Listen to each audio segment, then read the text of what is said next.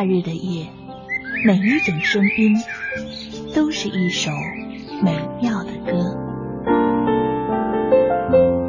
仰望夏的夜空，我们会轻轻哼唱熟悉的小调，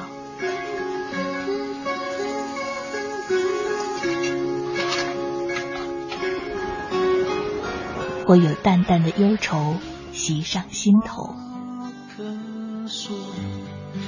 也许是因为漂泊，我弯了一壶小酒，或让童年的记忆带我们回到久远的过去。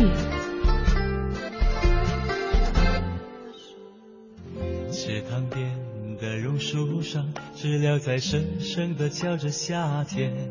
或望着夜空的星星，憧憬美丽的未来。青青草有约，愿在每一个夏夜，慢慢倾听你的点滴心情。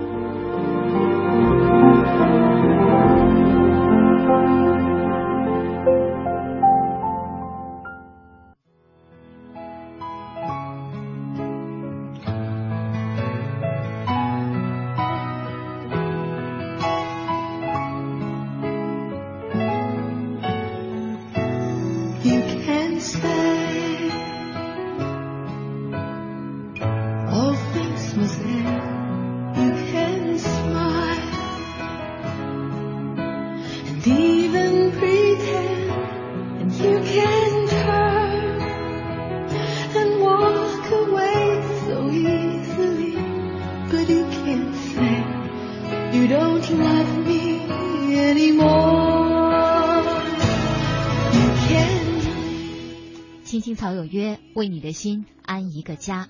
各位家人们，晚上好！这里是来自中央人民广播电台华夏之声的《青青草有约》，我是曼斯。此刻非常高兴在北京的直播间和朋友们一起度过这样的一个小时。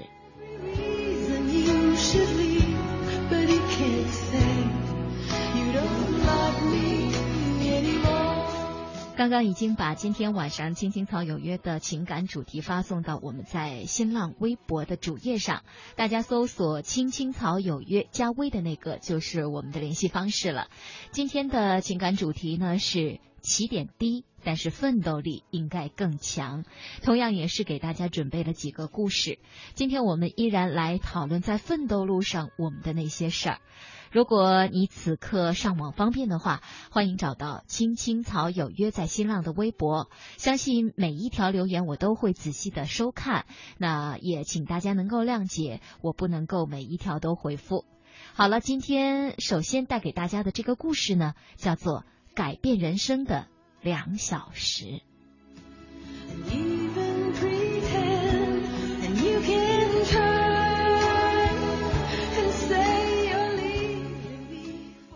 在一次同学聚会上，有一位同学特别引人注目，因为他取得了非凡的成就。在大家以前的印象当中，这位同学不是一位优秀的人，成绩平平，各方面的能力也很一般。然而，谁也没有想到，短短十几年的时间，他就超过了班上所有的人。于是，大家纷纷向他投去羡慕的目光。饭后，大家不约而同的问起了他的秘诀。他听后耸了耸肩，淡淡的说：“其实也没什么，只不过我把大量的时间用在了做同一件事上。”原来大学毕业以后，这位同学给自己定下了一个长远的目标。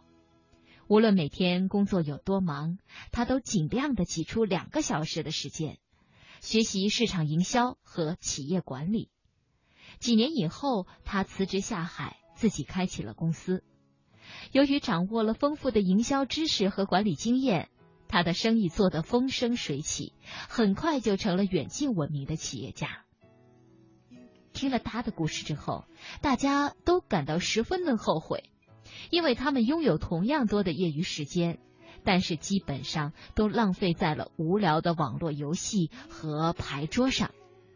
此时，他们才深刻的认识到，人与人之间的差距不在于文凭的高低，也不在于能力的强弱，而是在于是否将零散的业余时间用于学习，是否数十年如一日的坚持做某一件事情。平庸与卓越，往往只在人的一念之间，亦或消极与积极的生活方式。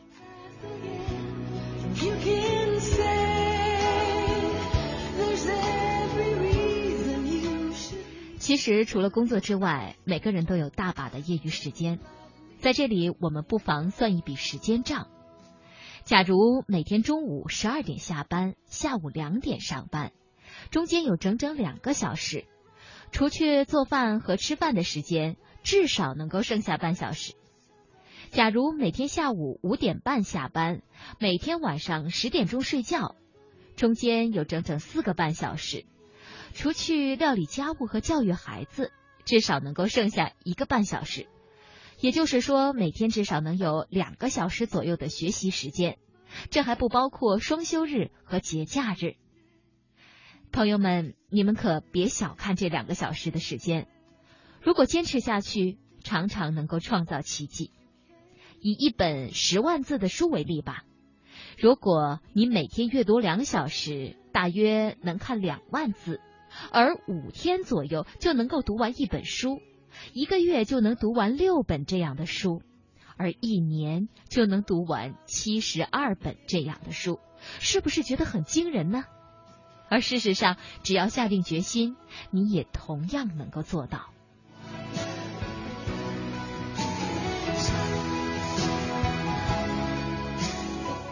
每天两个小时，对于我们普通人来说都算不了什么，不过是少看一会儿电视剧，少玩一会儿电脑，少打一会儿麻将。但是这两个小时所积累的正能量却是无法估量的，所创造的经济价值也是无法想象的。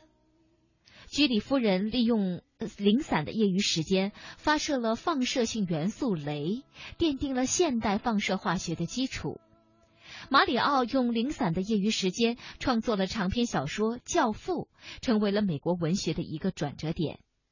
奥斯勒利用零散的业余时间研究出了第三种血细胞，为人类医学做出了杰出的贡献。其实，成功就是一个不断积累和沉淀的过程。如果你也想干一番事业，那就不要犹豫，赶紧从现在做起。利用零散的业余时间，每天坚持做一件事，相信在不久的将来，你也一定会成为一位了不起的人物。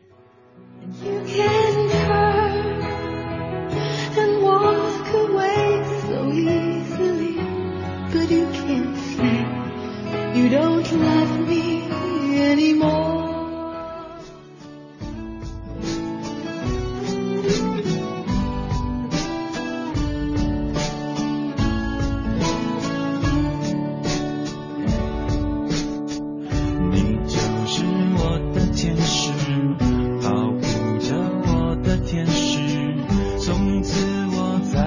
有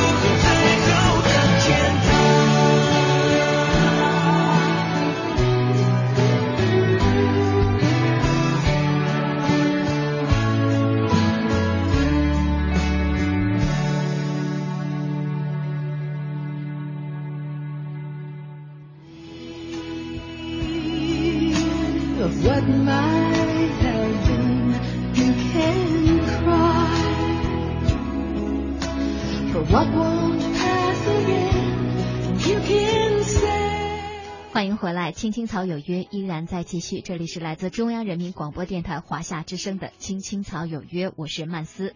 看到微博上已经有很多朋友在与我进行互动了，非常的开心啊，都是老朋友。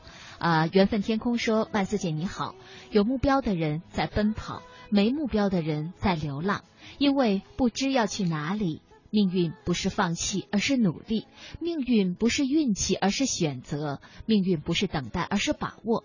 决定今天的不是今天，而是昨天对人生的态度；决定明天的不是明天，而是今天对事业的作为。我们的今天由过去决定，我们的明天由今天决定。我真的特别喜欢你的这一番话哈，呃，希望能够有更多的朋友能够看到这样的一番话，听到这样一番话，然后给自己重新鼓劲儿。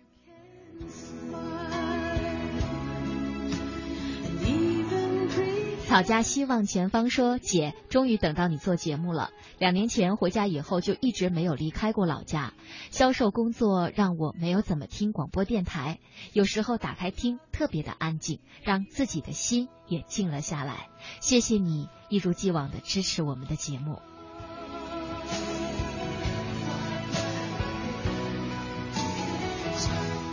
还有看到好几位朋友哈、说呃。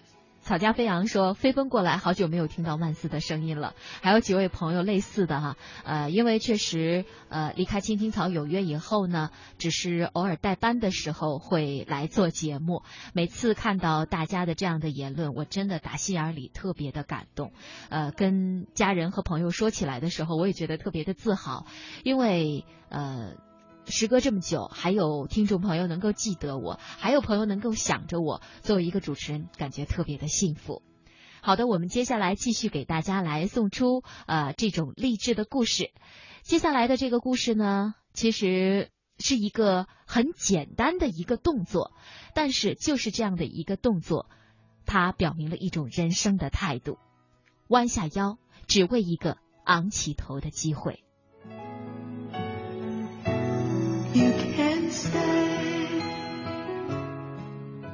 男人是一家上市公司的老总，腰缠万贯。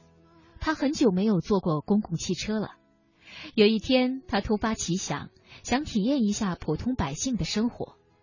他投了币，找到一个靠窗边的座位坐了下来。他好奇地打量着身边的人。他的前面是个怀孕的妇女。他的身后是一个上了年纪的老人。这些普普通通的人每天挤着公共汽车，日子虽然过得清苦，但依然很快乐。他的对面有一个很漂亮的女人，他可以近距离的欣赏。车子到了下一站，上来的人渐渐多了，美女就渐渐被人遮住了。他看不到美女，就闭上了眼睛。回味着那女人的曼妙风情。忽然有个尖利的声音向他砸来：“你就不能给让个座啊？一个大男人一点都不绅士。”他睁开眼睛，看到一个妇女抱着一个婴儿站在他面前，而那个发出尖利声音的女人继续对着发冷的他吼道：“瞅什么瞅？说你呢！”全车的人都朝他这里望过来，他的脸唰的一下霞光万丈，赶紧站了起来，把座位让给了那个抱孩子的妇女。在下一站，他狼狈的逃下了车，他万万没有想到自己会出这么大的丑。下车前，他狠狠的看了一眼那个牙尖嘴利的丑女孩，恨得直咬牙根儿。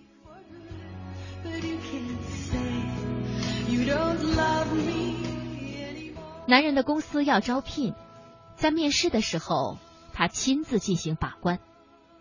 他见到了一个面熟的人，原来是他，那个让他出丑的女孩。不是冤家不聚头啊！他在心里暗暗得意，终于有报复他的机会了。女孩也认出了他，神情顿时紧张起来，额头上沁出了汗水。他对女孩说：“你把我们每个人的皮鞋都擦一遍，你就可以被录用了。”女孩站在那里，犹豫了很久。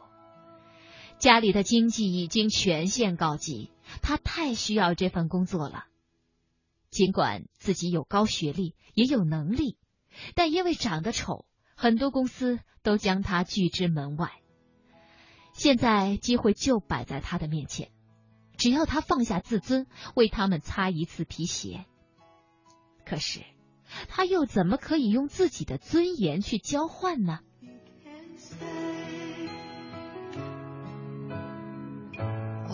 男人在心里断定这个倔强的女孩是不会屈尊的，继续挑衅一般的催促着女孩。没想到女孩竟然同意了。他拿来鞋刷子，蹲下来，开始替这些考官们擦鞋。男人得意的想：“你不是厉害吗？怎么没动静了？”轮到他了，他还故意的翘起二郎腿。忽然，男人觉得自己有些过分了。女孩在车上虽然伤害了他，但本质上却是为了做好事，有点侠义风范呢。他向下属要来女孩的档案，女孩的笔试成绩第一，遥遥领先于后面的人。从各方面来看，女孩都是出色的。再说，自己也总不能在众人面前食言吧。于是，在女孩给几个考官擦完鞋子以后，他当众宣布，女孩被录用了。女孩并没有显得过于兴奋，只是微微的向众考官们道了声谢谢，然后一字一顿的对他说：“算上您，我一共擦了五双鞋子，每双两元钱。”请您付给我十元钱，然后我才可以来上班。男人无论如何也没有想到女孩会这样说，但是他的宣布决定已经无法再更改了，他只好很不情愿的给了女孩十块钱。更让他意想不到的是，女孩拿着十块钱走到公司门口一个捡垃圾的老人身边。把十块钱送给了老人。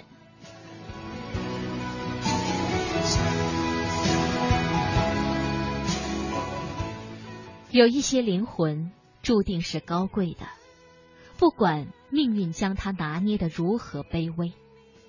就像这个女孩，虽然她的尊严受到了伤害，但她却给尊严找到了一个高贵的出口。从此，男人对这个丑女孩刮目相看。事实上，女孩在日后的工作中确实表现得非常出色，业绩出众，替他完成了很多貌似无法完成的任务。有一天，他终于忍不住问女孩：“当初我那样难为你，你的心里没有怨念？”女孩却答非所问：“我弯下腰。”只为了换一个可以昂起头的机会。去幻想，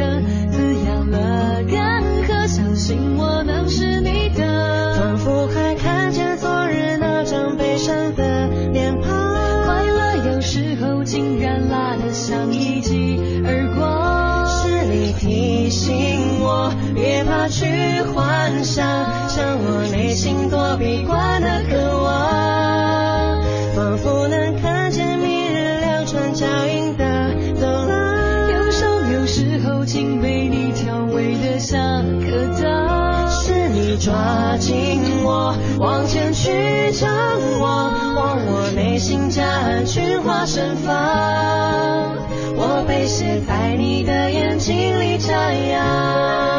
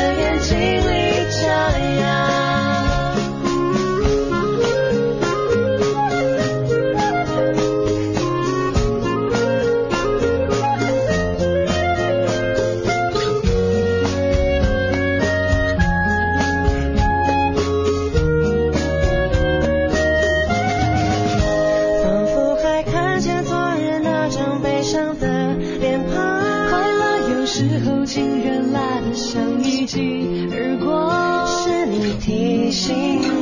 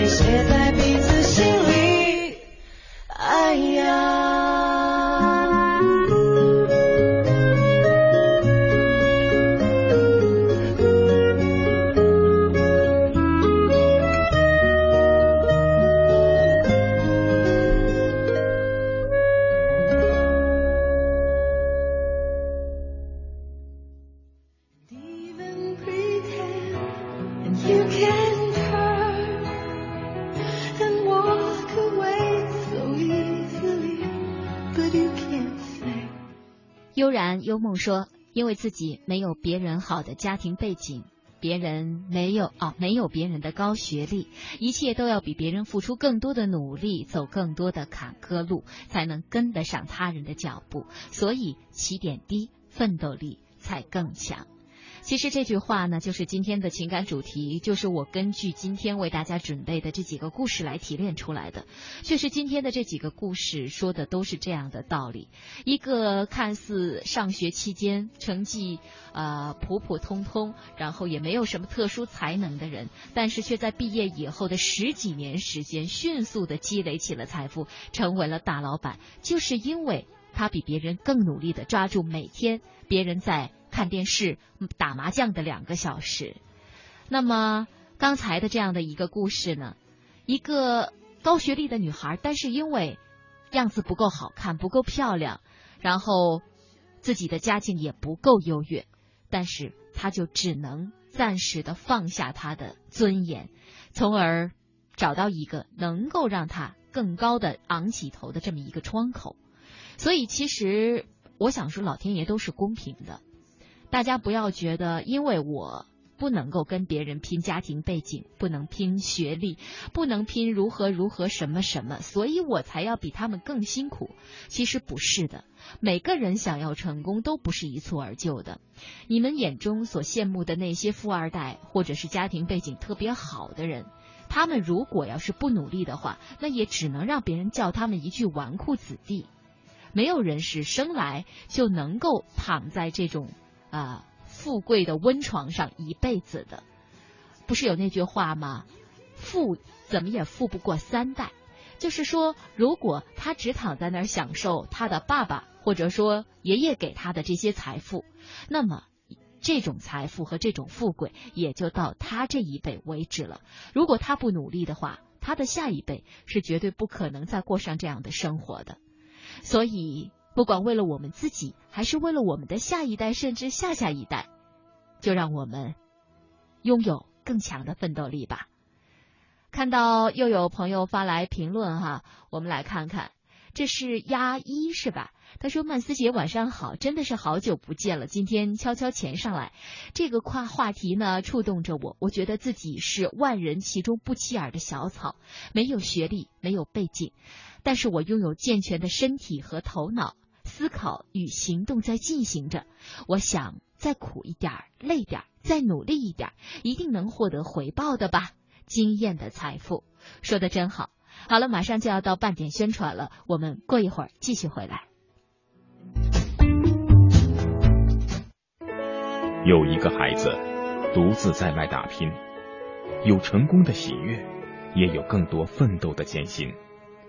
可是，一直以来，在前进的道路中，面对困难，他始终选择微笑，去坚强面对，因为在他的背后有一个温暖的家。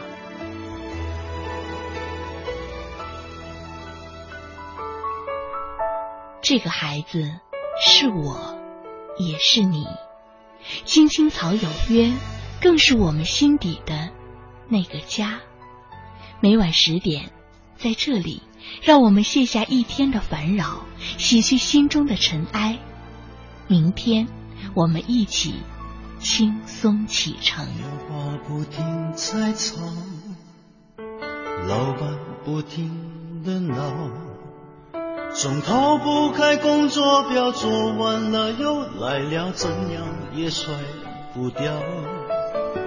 回家感觉真好，别管世俗纷扰，把一整天的面罩、忙和累的大脑都往热水里泡，让每一颗细胞忘掉烦恼。我的家就是我的城堡，每一砖一瓦用爱创造，家里人的微笑是我的财宝。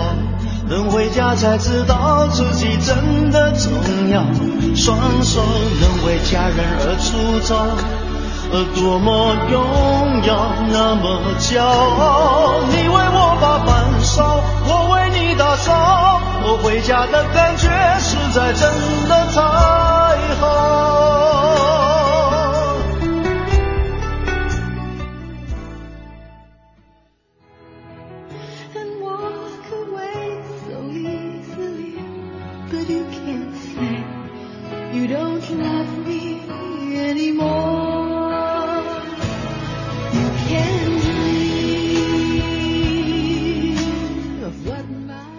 继续回到中央人民广播电台华夏之声的《青青草有约》，我是曼斯。今天我们的情感主题是。啊，起点低，奋斗力会更强。刚才送出了两个小短小的故事，接下来我给大家送出的这个故事呢，有一点长，不过中间呢，我会给大家腾出一点休息的时间哈，免得大家的耳朵听出茧子了。这是一个很长的故事，但是却讲的是一个从贫农。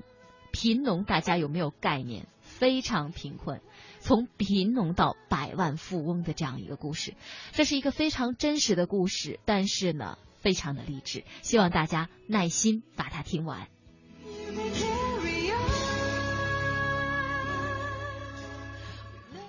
罗光明出生在江西省井冈市井冈山市永兴县的一个农民，从呱呱坠地开始，贫穷便和他紧紧相连。永兴是老革命根据地，地处偏远山区，祖祖辈辈靠着仅有的土地刨食度日，生活更是贫上加贫，苦上加苦。家中又添了两个弟妹以后，年幼的罗光明就开始跟着一道上山干农活，起早贪黑，一年到头收得的仅有的一点粮食，却不能让全家人果腹。八岁的时候，罗光明到了上学的年纪，按家里的情况，他根本上不起学校。但是没有文化的母亲还是咬着牙将他送到了学校。希望他能读书，走上，走出这样一个贫困的山村。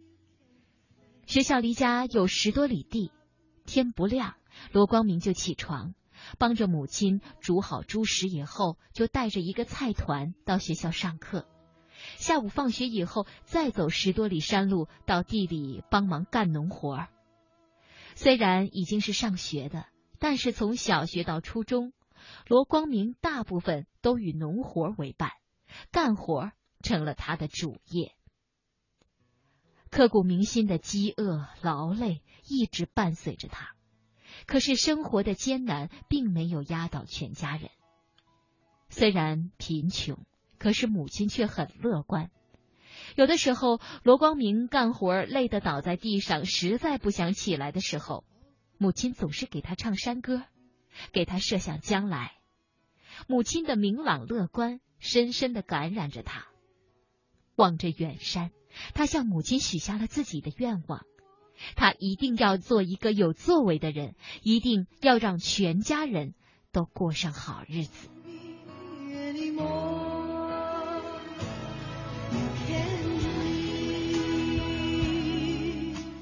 贫穷的强烈愿望。带给罗光明无穷的动力。一九九零年，罗光明以优异的成绩考上了县里的重点高中。罗光明利用自己所学的知识，每逢假期就到电器维修部去帮忙打工，自己挣得学费，在县城读完了三年的高中。一九九三年，他以优异的成绩考取了厦门，读上了自己的电子工程专业。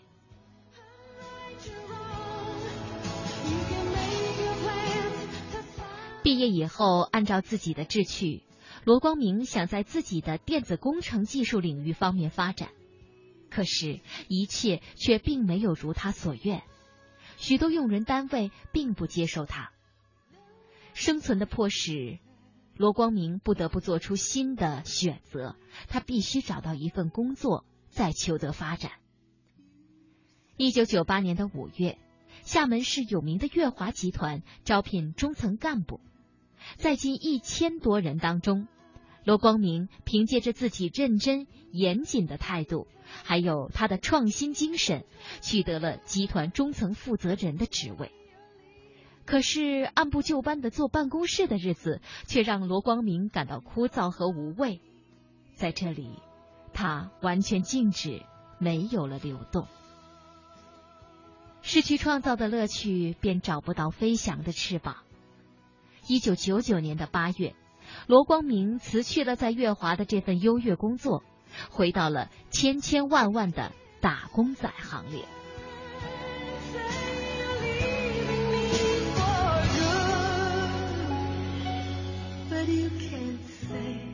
有时，老天爷会不失时宜的开玩笑。就在罗光明辞职后的第二天。一件灾难性的事情降临到了他的头上。远在江西农村老家的家人被确诊患了肝癌。当罗光明急匆匆的赶回老家，在去县医院看到虚弱的家人时，他什么也说不出话来。因为没钱在医院住院治疗，亲人选择了回家治疗。那么，罗光明每月寄回一千块钱，靠着这些钱还能有份药吃着维系着。在家里住了三天以后，罗光明启程回厦门，为了挣钱给家人治病，高中没有毕业的弟弟也跟着他一道去厦门打工了。临走时，他将工作不久的一点积蓄全部留给了家里。他不敢告诉家人他已经辞去了工作，更不敢看母亲焦灼不安的眼神。坐在回厦门的火车上，罗光明回想起少年的誓言，想到的脆弱，不禁默默的流下了眼泪。For what won't pass again. 眼下最需要的是钱，为了挣钱，罗光明降低了找工作的门槛，凡是能马上上班的工作，他都一概接受。他找了一份商场营业员工作，又兼职了一份晚间的咖啡厅服务生工作，两份工作干下来，一个月能有两千多块钱的收入。除了留足自己一点生活费用之外，他将这些钱全都寄回了老家。一年过去了，家人的病在药物的作用下没有继续恶化，得到了稳定。可是让人万万没有想到的是，在厦门一家工厂打工的弟弟患上了同样的病。罗光明根本不敢相信这是发生在自己身上的事情，除了无助，他只有揪心的难受。弟弟的病，他不敢告诉家里。没有钱住院，他只好在厦门租了一间像样的房子，让弟弟有个稍微好的环境休养。从此，罗光明变得沉默。他明白自己再怎么打工，也永远满足不了家人的医药费。沉浸在无声的悲痛之中，罗光明有着强烈的冲动。他苦苦的思索着方向，他在寻找着。他多么希望某一次灵感和机遇能为自己带来商机。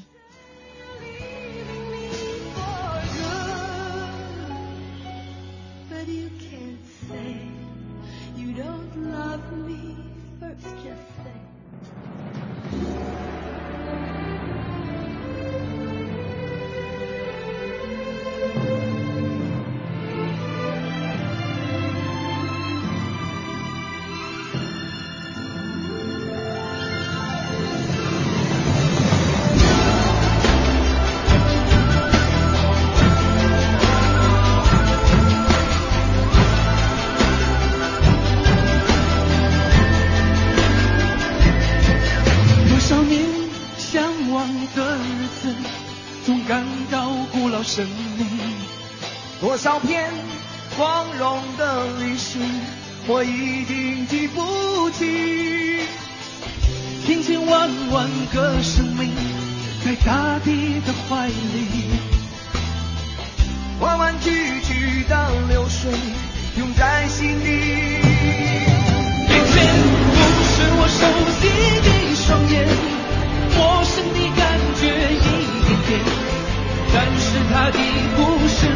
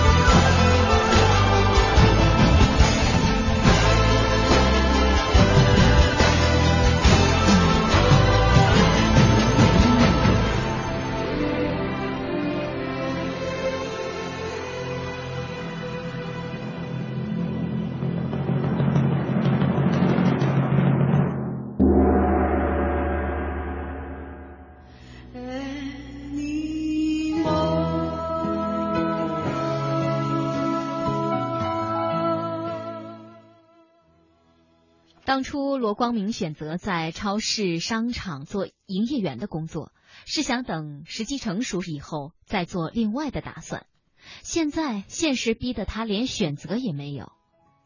在商场，他在小家电产品柜负责促销导购工作，时间一长，渐渐的喜欢上了这份工作，因为对电器产品感兴趣。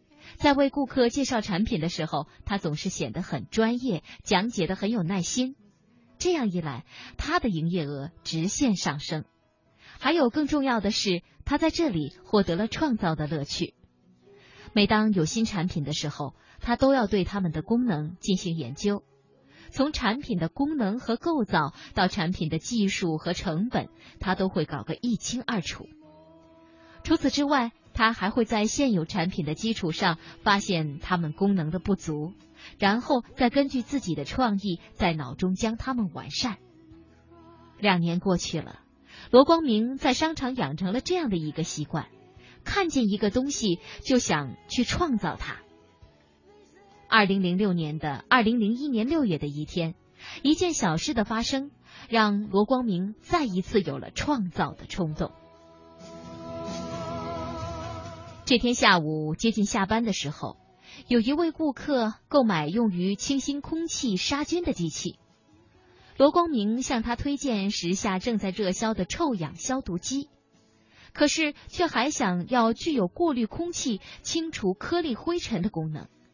罗光明向他推荐了单独的空气净化机，可是老人又嫌多买一个机器回家占地方，而且价格也贵。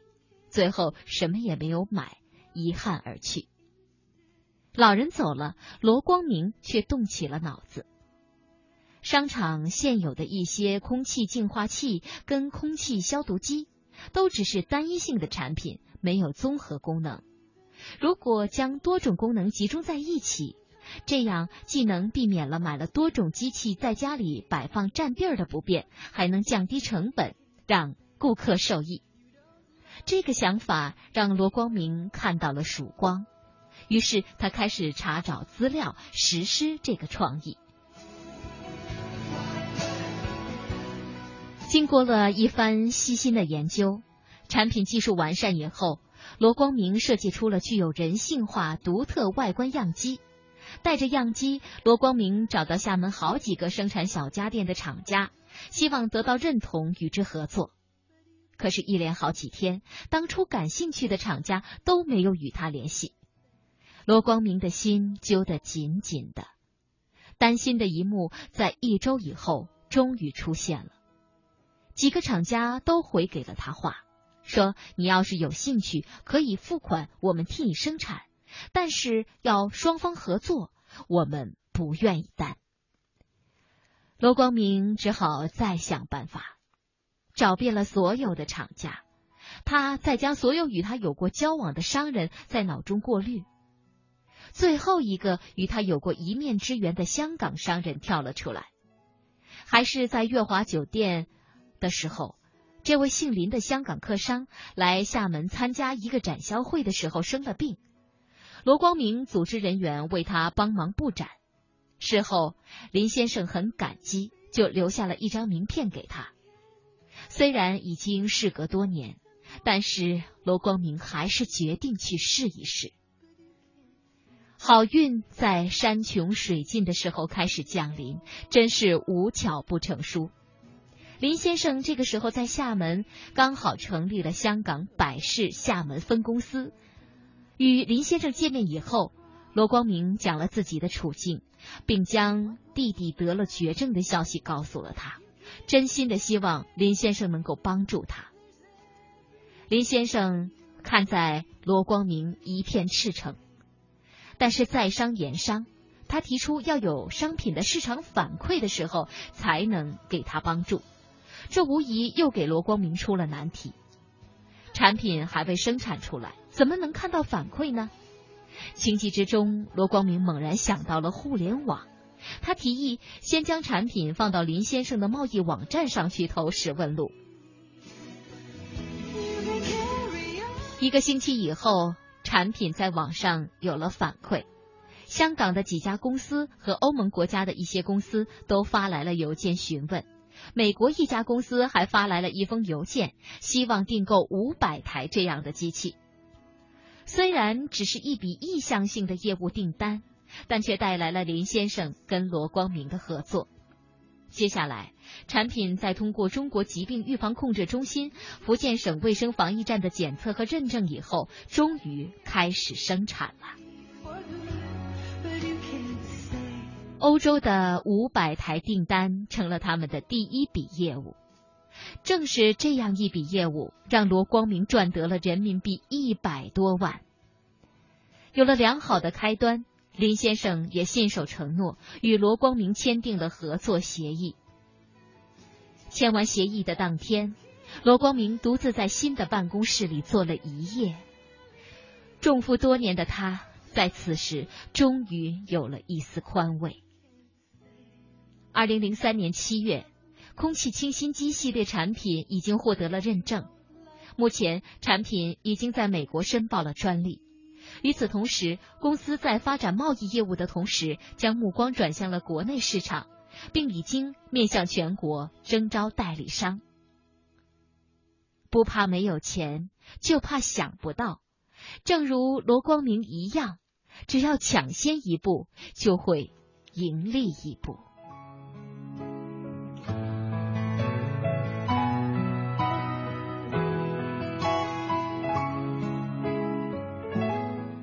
这样一个罗光明的稍微有些长的故事给大家讲完了。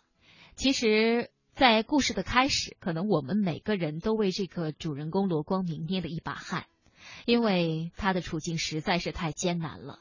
不光是自己的原来的家庭条件很贫困，而且在这样的情况下还雪上加霜，家里有两位亲人都得了绝症。也许正是这种。极端的困境当中，才激发了罗光明创造的这种天性。他也是一个生活的有心人，虽然在卖场做一个呃促销员、推销员，但是他凭着自己原来的那点电子技术的知识，在推销的过程当中，他会努力积极的去看一些产品的不足，然后用心的去钻研、去琢磨。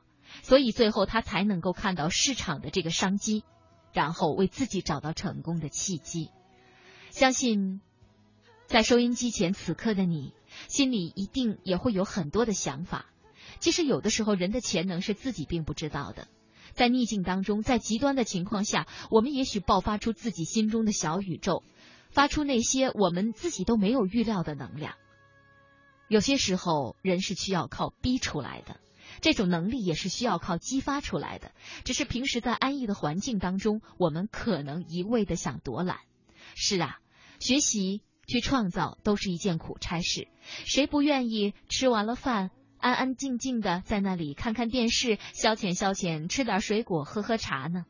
但是如果你现在一味的想享受的话，那么你未来就不可能比别人过得更好，不是吗？好了，来看看我们的微博上朋友们都在说些什么吧。草家飞扬说：“这个故事啊，就是我们现实生活当中大家的状况。知道自己家境不好，要想过好一点，必须比别人付出更多。”隆中对言天下说：“啊，他说曼姐姐，我很喜欢这个称呼。他说偶然听到这个节目，出来工作四年了，突然想考研，但是想了很久，还是很纠结，不知道是对还是不对，无法下定决心。呃，其实呢，对于这个话题呢，可能我能有一点儿过来人的经验跟你说说哈，因为我是毕业直接读研的，但是我出来以后呢，觉得好像上学的时间有点长。同龄的人呢，已经工作了好几年了，他们在这个期间呢，积攒了很多的工作经验。